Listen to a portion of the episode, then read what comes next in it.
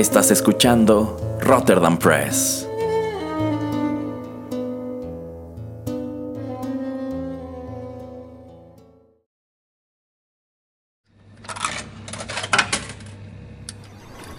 Los videojuegos han deleitado tus sentidos en la pantalla y ahora lo harán en la radio a través de su música.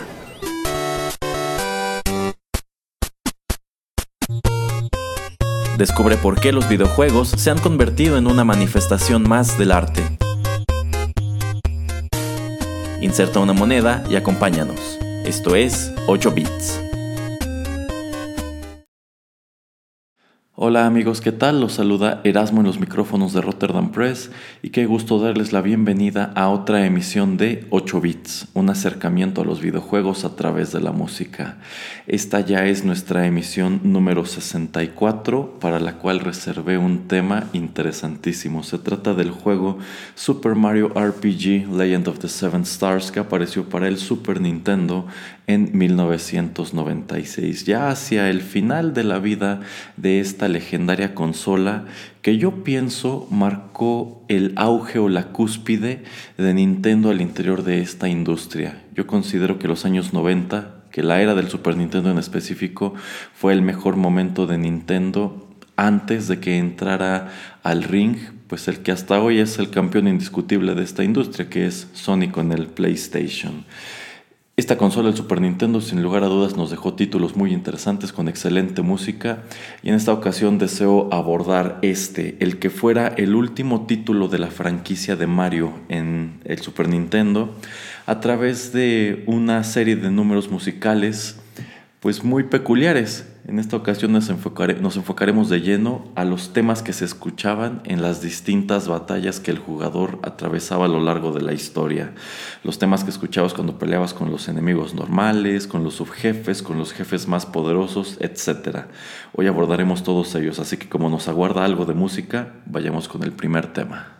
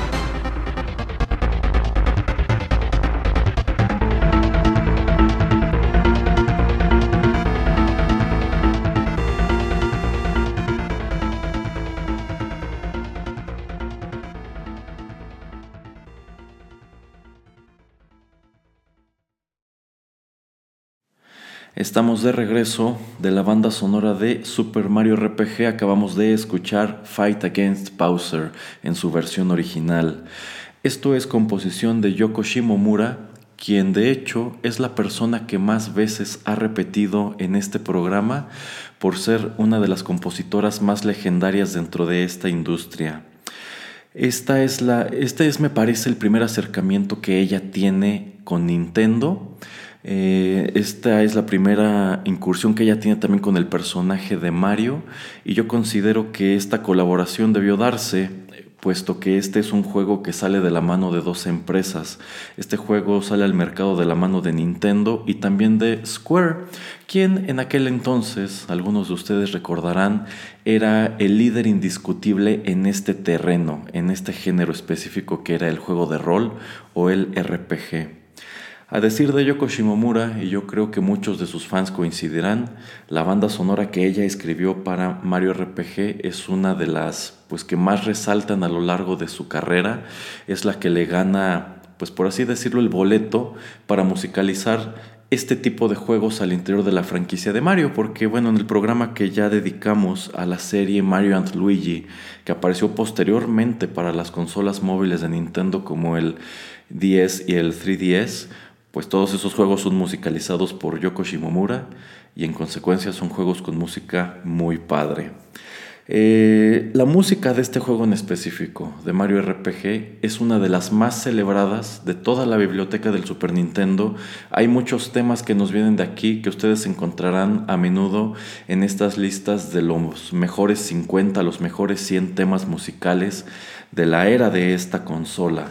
Sin lugar a dudas también considero que es una de las bandas sonoras más famosas de toda la franquicia de Mario en general y bueno, digamos que este es un título con el cual no hay desperdicio. Yo creo que Mario RPG fue un juegazo de principio a fin, era buenísimo, se lo mirara por donde se lo mirara y sin lugar a dudas a muchos jugadores y a muchos fans nos dejó con ganas de encontrar otros títulos como este. De hecho, pues ya hacia el final de esta era del Super Nintendo, cuando ya estábamos pues con esta línea borrosa entre dónde terminaba el Super Nintendo y dónde empezaba el Nintendo 64, llegó a barajarse la posibilidad de que apareciera un segundo Mario RPG, pero bueno, eso ya nunca se materializó y todas las aventuras de estos personajes en este formato pues del juego de rol o de los combates por turnos, pues ya solamente nos vienen de la mano de Nintendo. Si bien por allí recuerdo que el señor Pereira nos había dicho que era otra empresa la que desarrollaba esos juegos y ya Nintendo solamente les ponía su estampa.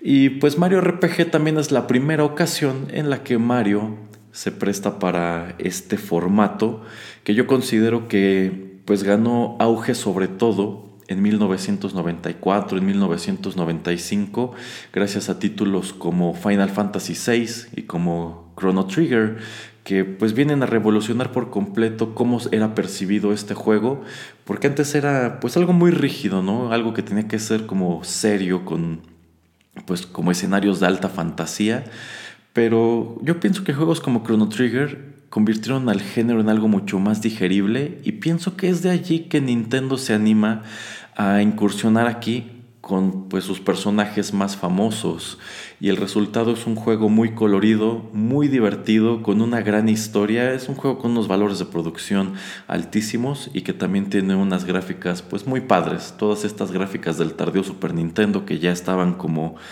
preparándonos para lo que venía en la era del Nintendo 64. Y Mario RPG es un juego que empieza, pues como muchos juegos de Mario.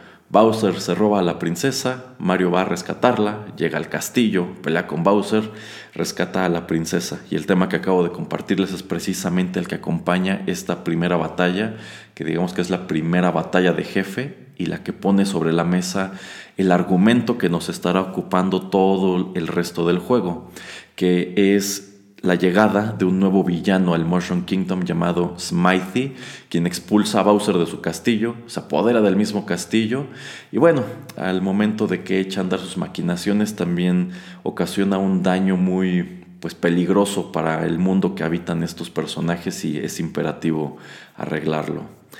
Eh, este me parece un tema musical muy padre que de hecho pues retoma motivos que ya escuchamos anteriormente en otros juegos de Mario. De hecho, creo que es muy parecido al tema del jefe final que encontrabas en Mario 3, en la pelea con Bowser en Mario 3.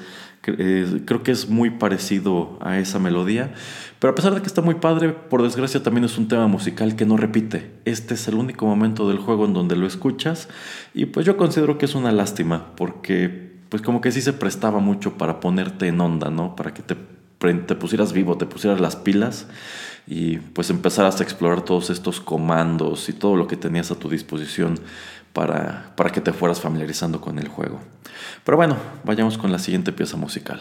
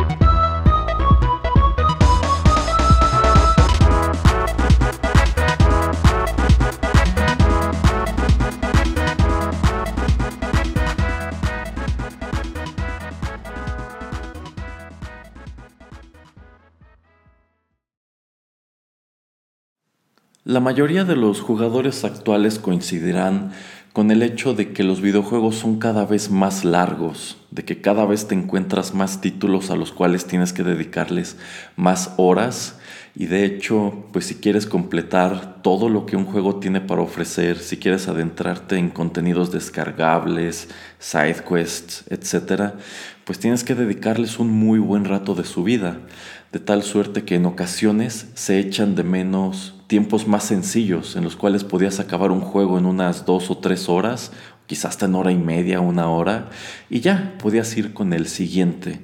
Ahora no, ahora parece ser que sí tienes que reservarle pues una buena cantidad de tiempo a través de unas cuantas semanas o quizá un mes, si es que quieres explorar un juego a fondo.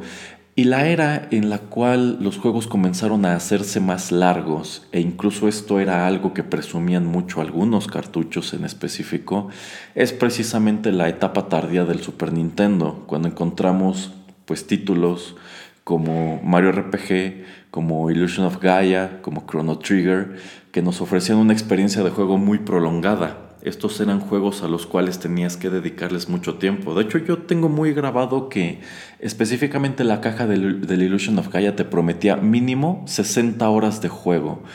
Y pues no es como que en realidad te tardara 60 horas en llegar de principio a fin en este, en este juego. Pero si querías explorar todo, si querías completar todas las misiones secundarias, si querías obtener todos los items y pues levelear a tus personajes, etcétera, pues más o menos sí te andabas tardando esas 60 horas. Y yo considero que los juegos empezaron a hacerse más largos en esa época, pues para tenerte más involucrado y sobre todo yo creo tomando en cuenta que había jugadores que quizá no tenían los recursos para tener una biblioteca muy amplia y digamos que de cierta manera también era para engancharte más. Yo siento que era para irnos preparando precisamente a títulos que iban a ser más y más y más y más largos. Y en vista de que Mario RPG era un título pues extenso, eh, era una aventura que te tomaba considerable tiempo explorar. Este era un juego que tenía varios personajes, en donde encontrabas un montón de cosas, un montón de stages, un montón de enemigos, etc. Pues yo creo que sí llegaba un momento en el cual terminabas fastidiado del tema que acabo de compartirles que se titula Fight Against Monsters y que es el tema de batalla pues básico. Esto es lo que tú escuchabas cada que te ibas enfrentando a las tropas de a pie, por así decirlo. Y bueno, también algo que creo que le ayudaba a que no fuera tan fastidioso como eran los temas de batalla de otros juegos como los Final Fantasy, es que aquí no encontrabas este espantoso escenario, porque en serio eso es algo de lo que siempre me ha ahuyentado de los Final Fantasy, de las batallas aleatorias, que tú vas en tu mapa principal y en cualquier momento pues caes en una batalla, ¿no? Y de pronto te encuentras secciones en donde no puedes dar dos pasos sin que te avienten más monstruos. Yo considero que por lo menos aquí en Mario RPG, y eso es algo que también tuvo a su favor Chrono Trigger, todas las batallas eran, pues por así decirlo, previsibles y estaban contadas. Eh, o sea, tú llegabas a cierta área o a cierto mapa y solamente era un número de peleas. No era como que pudieras estarte allí paseando durante media hora este, y encontrando batallas al azar. O sea, sí podías irte regresando y había monstruos que respawneaban y toda la cosa. Pero pues no, no, no tenías este problema de que había momentos en los cuales lo que tú querías era explorar o buscar un ítem y te estaban interrumpiendo cada minuto, cada dos, tres minutos con una batalla. Eh, pero bueno, de que escuchabas esta pieza musical bastante, pues sí que lo hacías. Entonces, eh, pues a pesar de que son varias piezas las que vengo a compartirles en esta ocasión, yo creo que la que más repetía en el juego es precisamente esta. Y de pronto creo que hay momentos en los cuales se hubiera antojado que quizá dependiendo en qué stage te encontraras, pues hubiera variaciones de este tema, ¿no? O hubiera otros temas que aderezaran esas batallas porque, pues no sé a ustedes, pero por lo menos a mí, ya que ibas muy avanzado en el juego, llegaba un punto en el que decías, ay no, esa cancioncita de las batallas otra vez. pero bueno, vamos con más música.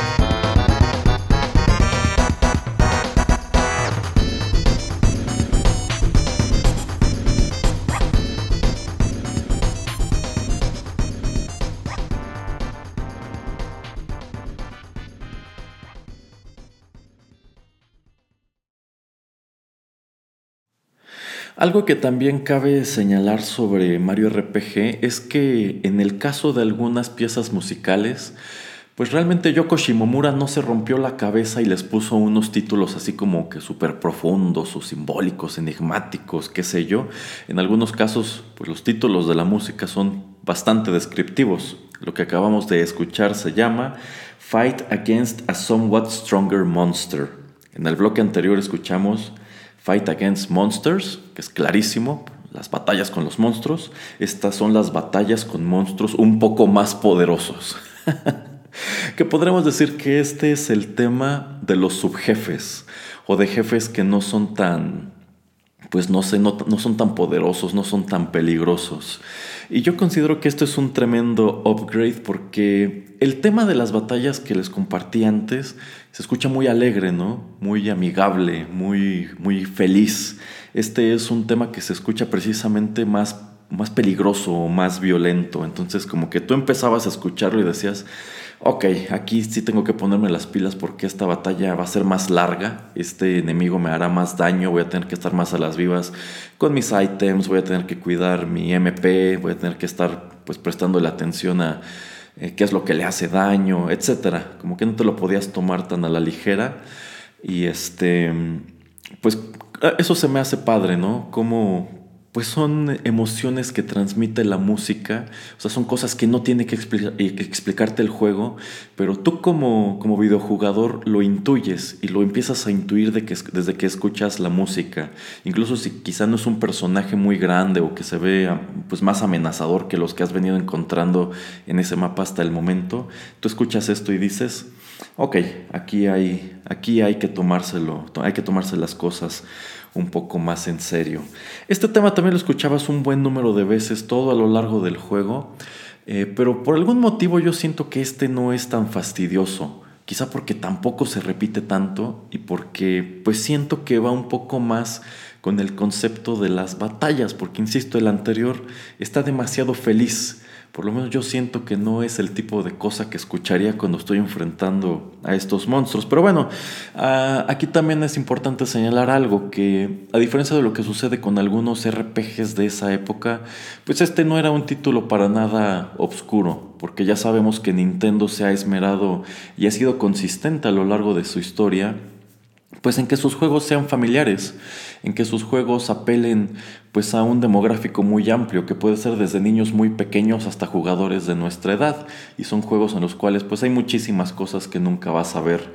Y pues a pesar de que esta es una aventura de Mario, por así decirlo, seria, pues este es un juego al cual no le falta el humor, de hecho es muy humoroso al principio, conforme la historia progresa yo siento que se va haciendo un poco más serio pero pues por allí todavía sigues encontrando momentos que son como de broma, ¿no? O donde hay chistes o situaciones jocosas. Digamos que este es un juego en general pues muy amigable, muy light-hearted, no es un juego que te cause pues como que pesadumbre o conflicto. De hecho, también pienso que es un juego muy poco frustrante. De ninguna manera era fácil, no era como estos juegos de Lego en donde no puedes perder, pero tampoco era un juego que te desesperara, ¿no? Que llegaras a un punto en donde ya te atoraste y no puedes salir de allí como era el caso de los Battletoads. Entonces, creo que era un título pues muy, muy balanceado, muy balanceado con cosas padrísimas a donde fuera que te asomaras, con muchos personajes que nos venían del universo de estos personajes, otros nuevos que yo considero que es una lástima que nunca hayan repetido, pero pues tomando en cuenta que este es un título que vino de la mano de dos empresas muy grandes que siguieron creciendo bastante, pues yo quiero suponer que probablemente Square por allí todavía tiene eh, pues peso legal eh, dentro de muchas cosas que se vieron en Mario, Mario RPG y por eso pues personajes que encontramos entrañables como, como Gino o como Mallow, pues nunca han vuelto a aparecer, así como muchos sidekicks que hemos encontrado aquí o otros personajes secundarios como Booster, como Croco, etc. Lo cual pues sí, yo considero que es una lástima porque sin duda eh, muchos fans nos quedamos con ganas de ver más de esto y en realidad no encontramos más de esto o algo que se le pareciera pues hasta mucho después, hasta tiempos del Nintendo 10. Bueno, vamos con más música.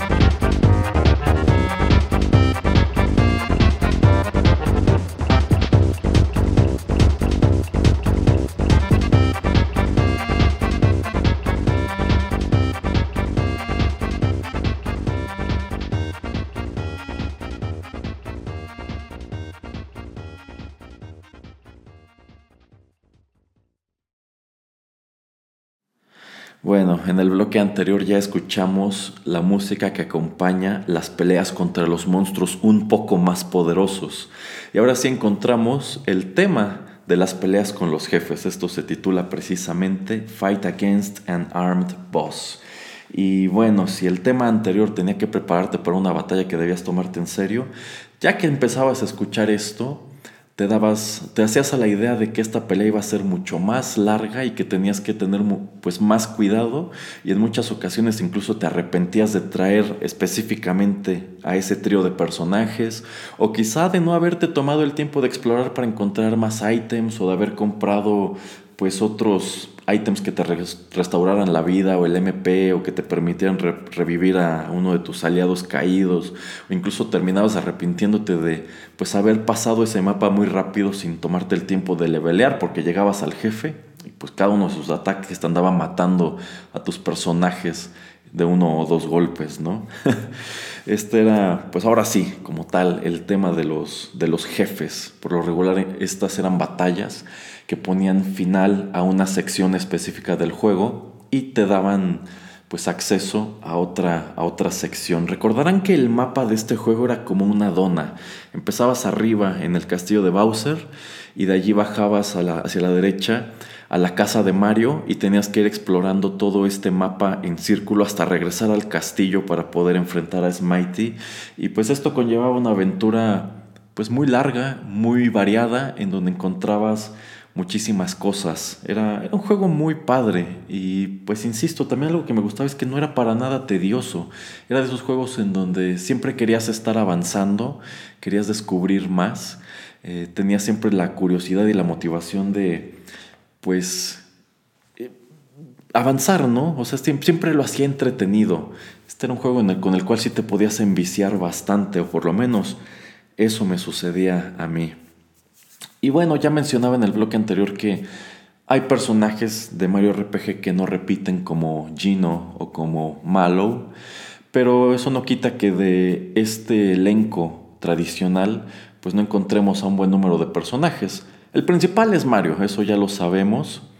Y pues también podemos encontrar a la princesa Peach o Toadstool, que me parece que en este punto de su historia todavía se llamaba Toadstool. Creo que ya es oficialmente Peach acá en América a partir de Mario 64. Pero eso es algo, ese es un detalle que nunca quedó muy claro eh, en esa época, ¿no? Porque había productos en donde se la refería como Princess Toadstool y en otros se la refería como Princess Peach. Que bueno, yo siempre he considerado que este nombre de Toadstool era un poco más lógico tomando en cuenta que ella era la princesa del Mushroom Kingdom, del reino de los hongos, y que sus súbditos eran pues precisamente hongos como, como Toad. De hecho, eh, remontando también a este programa que dedicamos al Super Mario Bros. Super Show, en el doblaje latinoamericano la referían como Princesa Z eh, que bueno, es la traducción al castellano de esta palabra, toadstool. Pero ya de muchos años para acá la conocemos nada más como Peach. De hecho, en aquel entonces también no había quedado claro si esta princesa era la misma Daisy de los juegos de, de Donkey Kong, que durante un tiempo también se llamó Pauline. Pero bueno, posteriormente es que introducen a otra princesa que se llama Daisy, que esa es como la novia de Luigi, y digamos que ya empiezan como a, equilibrar las cosas, ¿no? A dejarlas más claras. Pero bueno, eso es lo que ocurrió en esa época. Pues encontrabas también a los Toads, aunque no eran personajes jugables. Encontrabas por allí en tus andares a Yoshi. Y también algo que me parecía muy divertido de este juego es que podías jugar con Bowser. Llegaba un punto de la historia en donde él se unía a tu, a tu, a tu grupo, a tu guild, a tu party. Y pues se me hace, se me hace interesante porque pues Bowser es el enemigo histórico de Mario.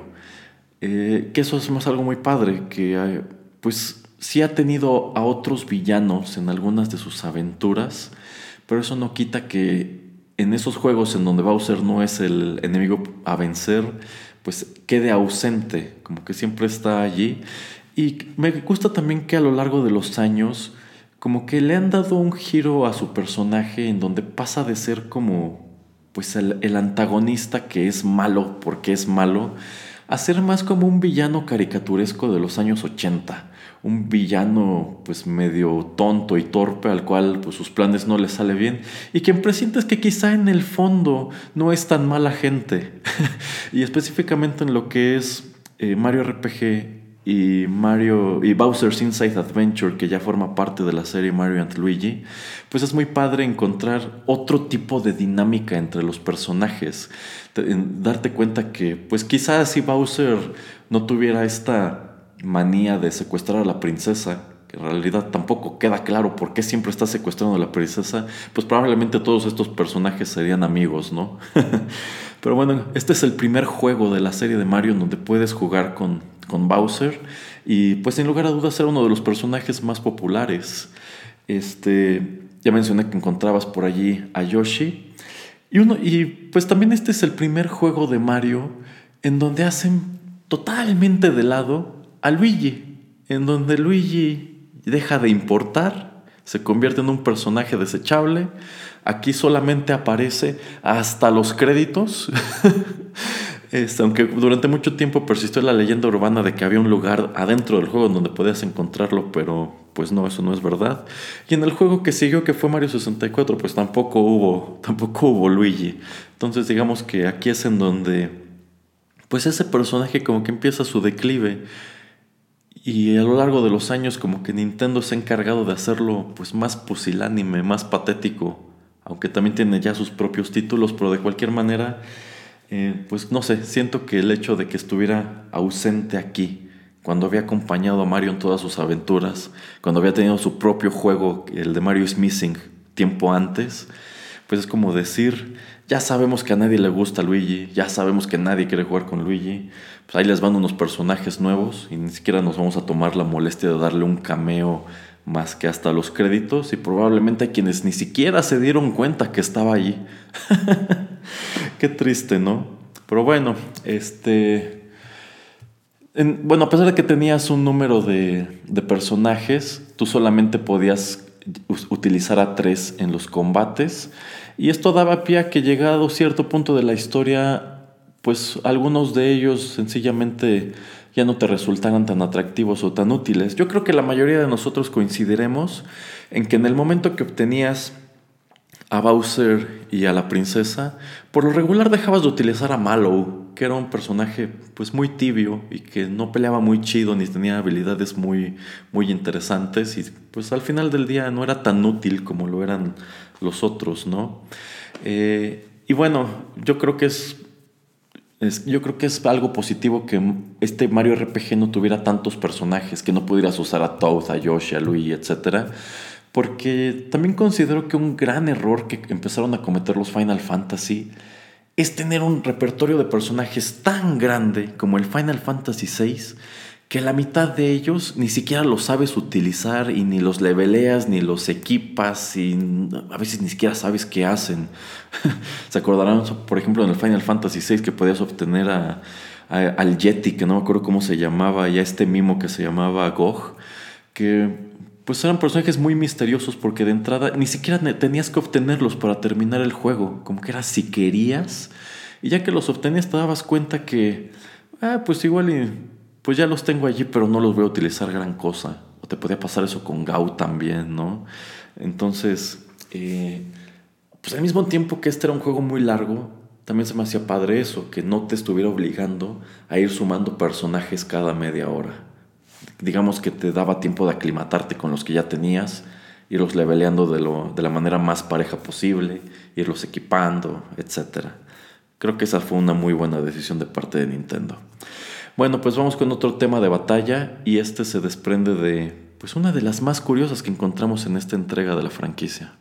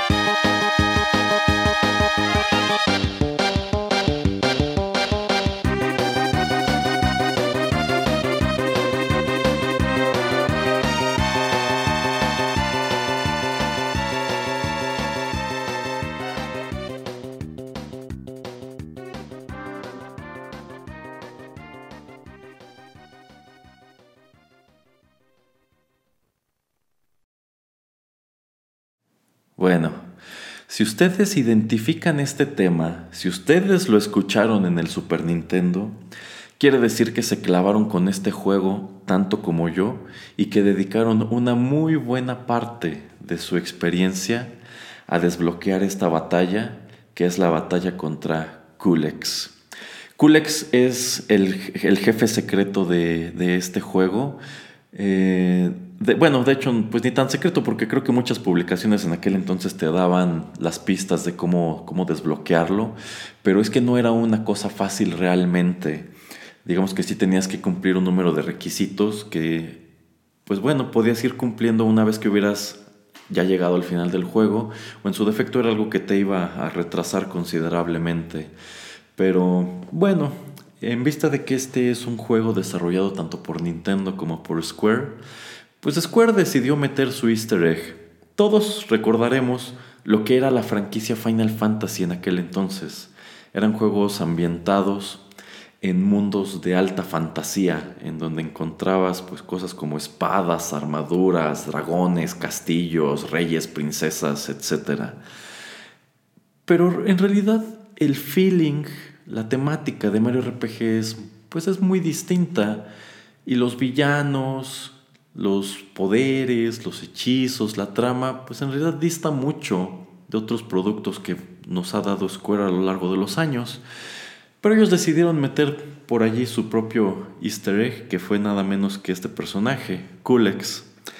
Recordarán que cuando llegabas a Monstro Town, y así se llamaba este pueblo, Monstro Town, pues este era un pueblo que estaba como en una especie de desfiladero, ¿no? Era un pueblito así largo, en donde había pues varias puertas clavadas en, el, en la montaña, y había una puerta que sencillamente pues no se podía abrir. Y cuando tú cumplías un número de requisitos, de los cuales la verdad no, no, me acuerdo con claridad en este momento, pues podías por fin desbloquear esta puerta y encontrabas que era pues una especie de portal dimensional que te llevaba a una habitación en donde se encontraba un personaje llamado Kulex, el cual pues era un villano pues con un diseño muy de Final Fantasy, era como un monstruo eh, bueno, como el torso de un monstruo que parecía estar clavado en una especie de roca flotante y tenía delante suyo unos cristales de colores que pues lo defendían y también hacían una variedad de ataques y bueno, esta era una pelea muy curiosa porque era en primer lugar muy difícil, esa era una pelea que podía tomar muchísimo tiempo si no ibas pues lo suficientemente preparado, era una pelea para la cual tienes que tener, digamos, una estrategia. Tienes que saber qué personajes llevar, cómo ibas a atacar, cómo te ibas a defender y pues cuáles iban a ser tus planes de contingencia a estos ataques muy poderosos que tenía este, este jefe. Y también me parecía muy curioso que pues esta era una pelea de jefe con música muy distinta. Todo lo que hemos escuchado hasta ahora son cosas que tú escuchas y dices, pues sí, sí es el tipo de cosa que esperas encontrar en un juego de Mario. Pero esto se escucha más como un tema de, Final Fantasy. Y de hecho, creo que otro de los grandes easter eggs, bueno, este tema nada más se escucha en la pelea de Kulex, pero yo creo que otro gran easter egg es que una vez que lograbas vencer a Kulex, lo cual te daba un montón de puntos de experiencia porque era bien difícil. Y prácticamente tú le ganabas a Kulex y todos tus personajes subían de nivel. Así, desde ese tamaño era la recompensa y, también obtenías unos ítems muy interesantes. Pero en lugar de escuchar la fanfarria que acompañaba todas las victorias a lo largo de las batallas del juego, escuchabas la música de victoria que acompañaba los combates del Final Fantasy VI. A mí se me hacía un guiño pues muy padre, ¿no? Como, como, que, como que Square después de todo dejó algunos de sus sellos al interior de este juego, si bien pues no estaban a la vista de todos. Podríamos decir que Kulex era algo así como el secreto mejor guardado y pues era algo, era algo muy padre. Yo considero que en esa época era algo hasta como, como de estatus. Si en la escuela tus compañeros tenían el Mario RPG, pero tú ya habías encontrado a Kulex y le habías ganado, era como, órale. Era también como si lograbas los 30 saltos de Mario, que pues sonaba como algo fácil, ¿no? Apretar el botón Y o el botón A 30 veces durante una pelea, pero por algún motivo, pues no, no era tan fácil como, como se escuchaba. Pues allí lo tienen. Ese, e, esa es una de las grandes curiosidades de este título, o por lo menos eso considero yo. Bueno, pues vamos con la siguiente canción.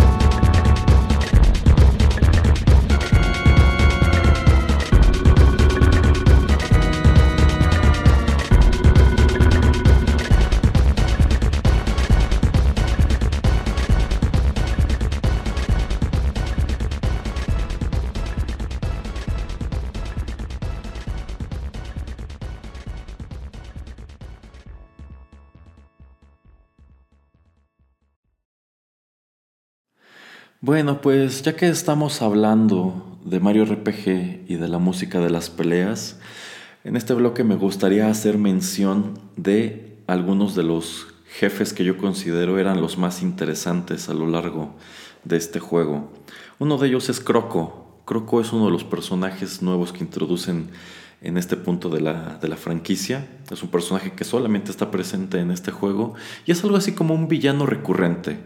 Si ustedes jugaron Final Fantasy VI, este es como el equivalente de Ultros. Eh, Croco es un, es un, es un cocodrilo, pero es un ladrón. Y de hecho anda por el mundo ahí con su costal de ladrón. y pues hay partes del juego en donde te roba ítems y peleas con él varias veces. Y pues igual que Ultros es un personaje bien molesto. Porque a pesar de que pues tú lo ves simpático y toda la cosa, pues las peleas con él son un poco complicadas. Por ahí también estaba Belome. No estoy seguro si se pronuncia así el nombre de este personaje que es como una especie de Pikachu gigante con cuatro ojos. este, este personaje se me hacía muy curioso.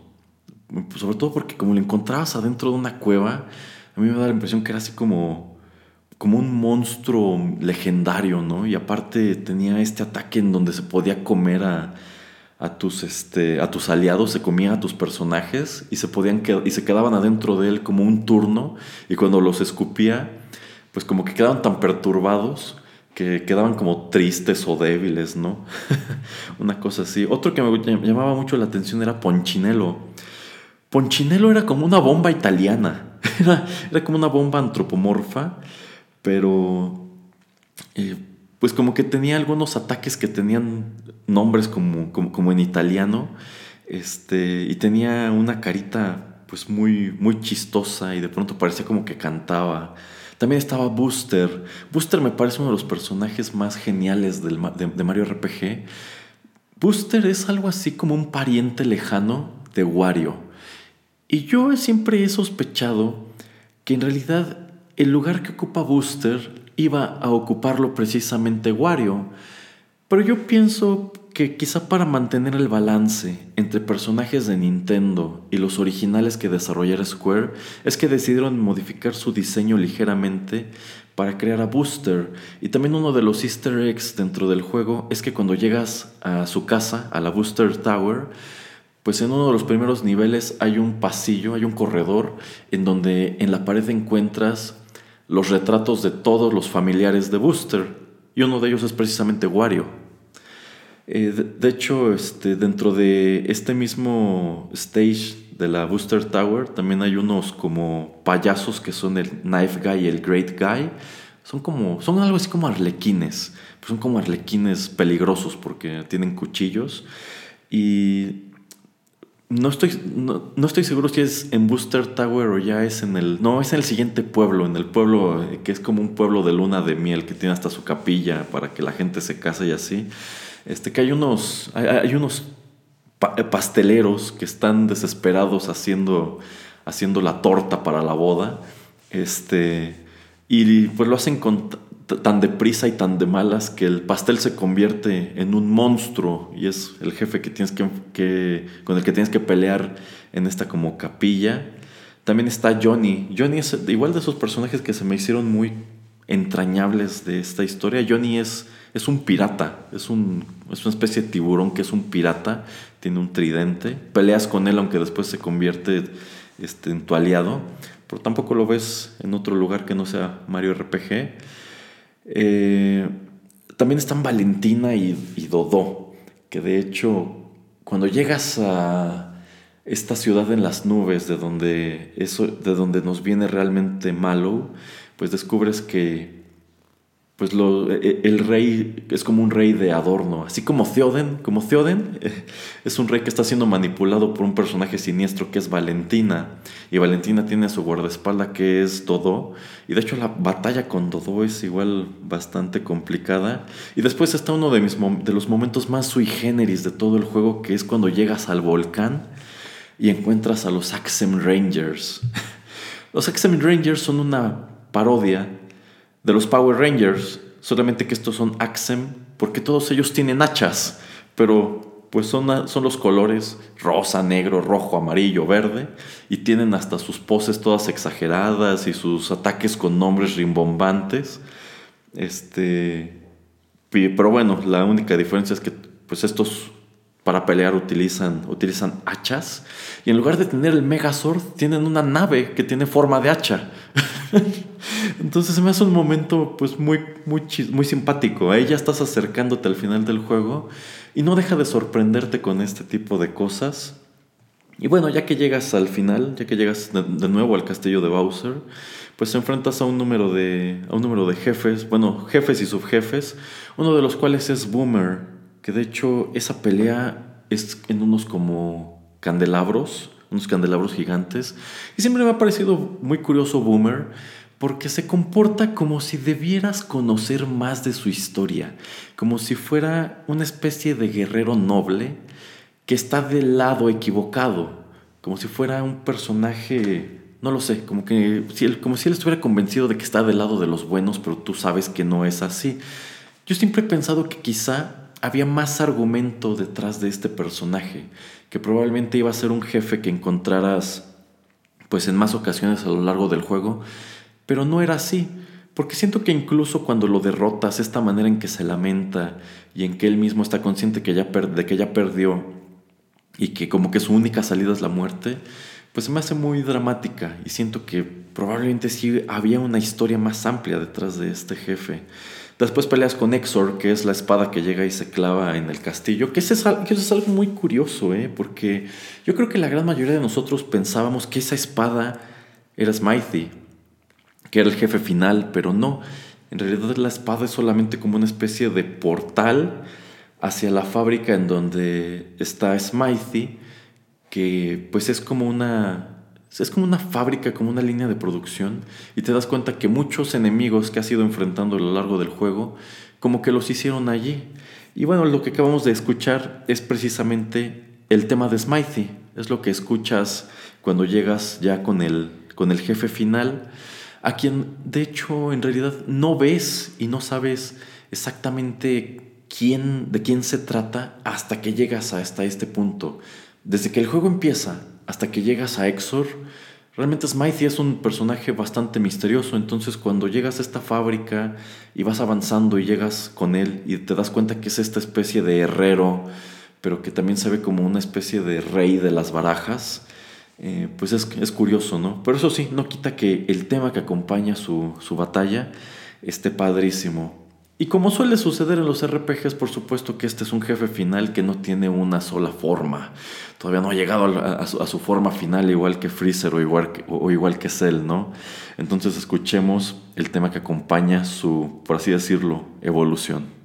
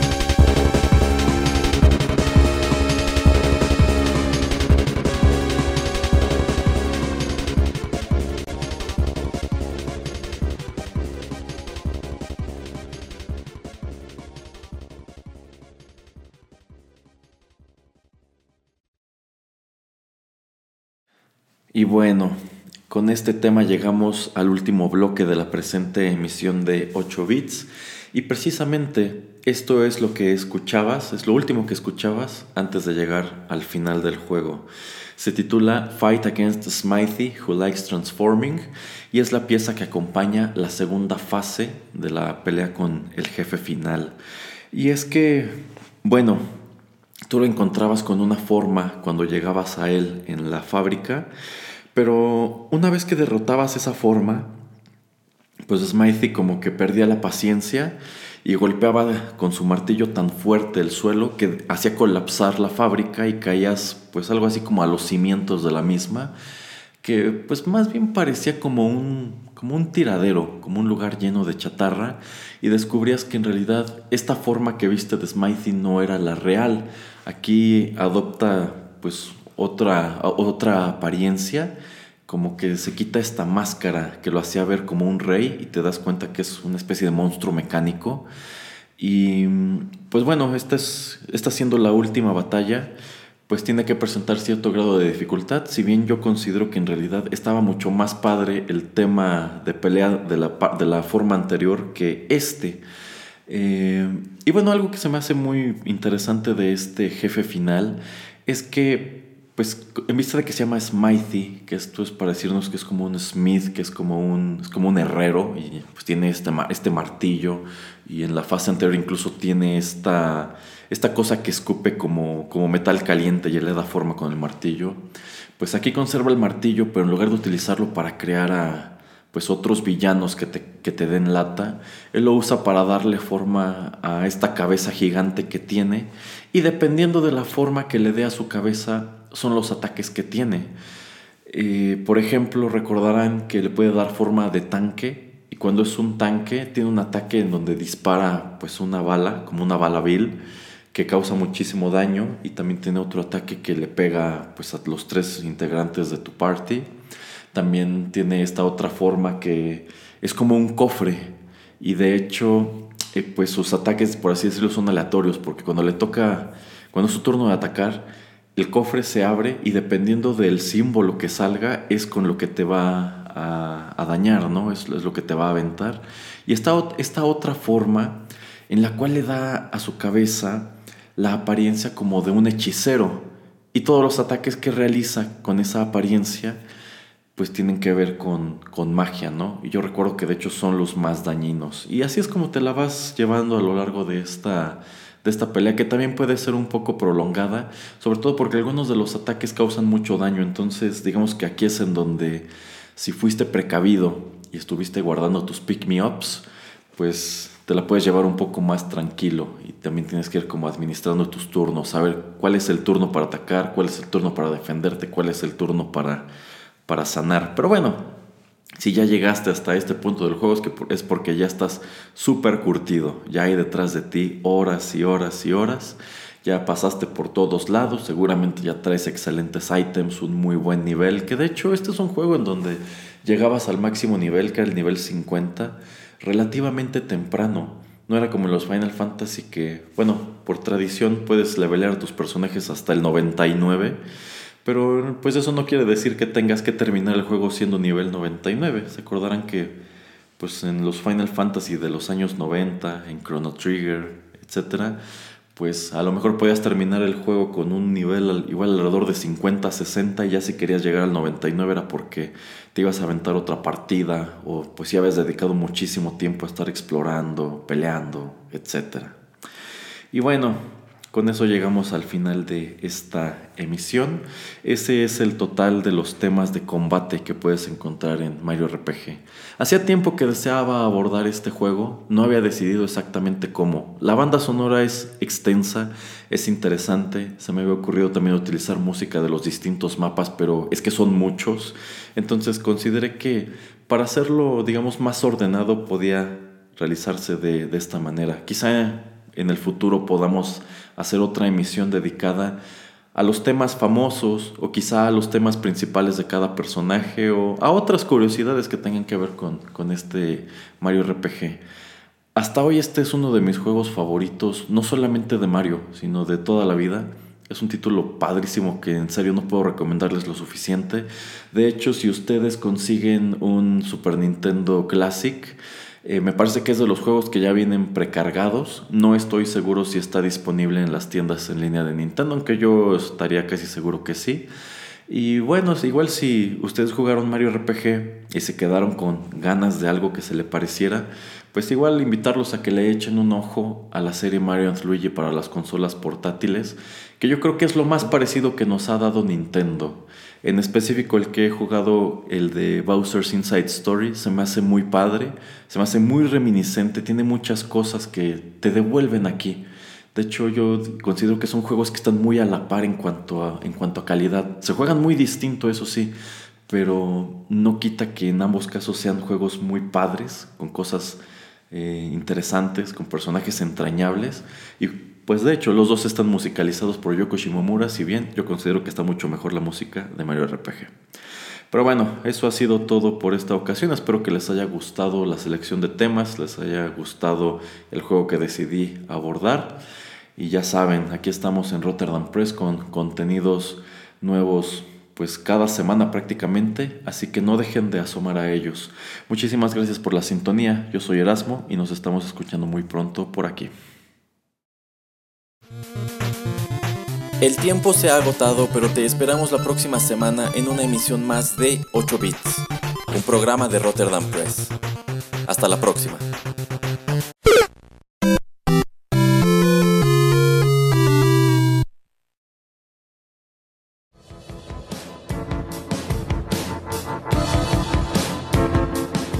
Estás escuchando Rotterdam Press.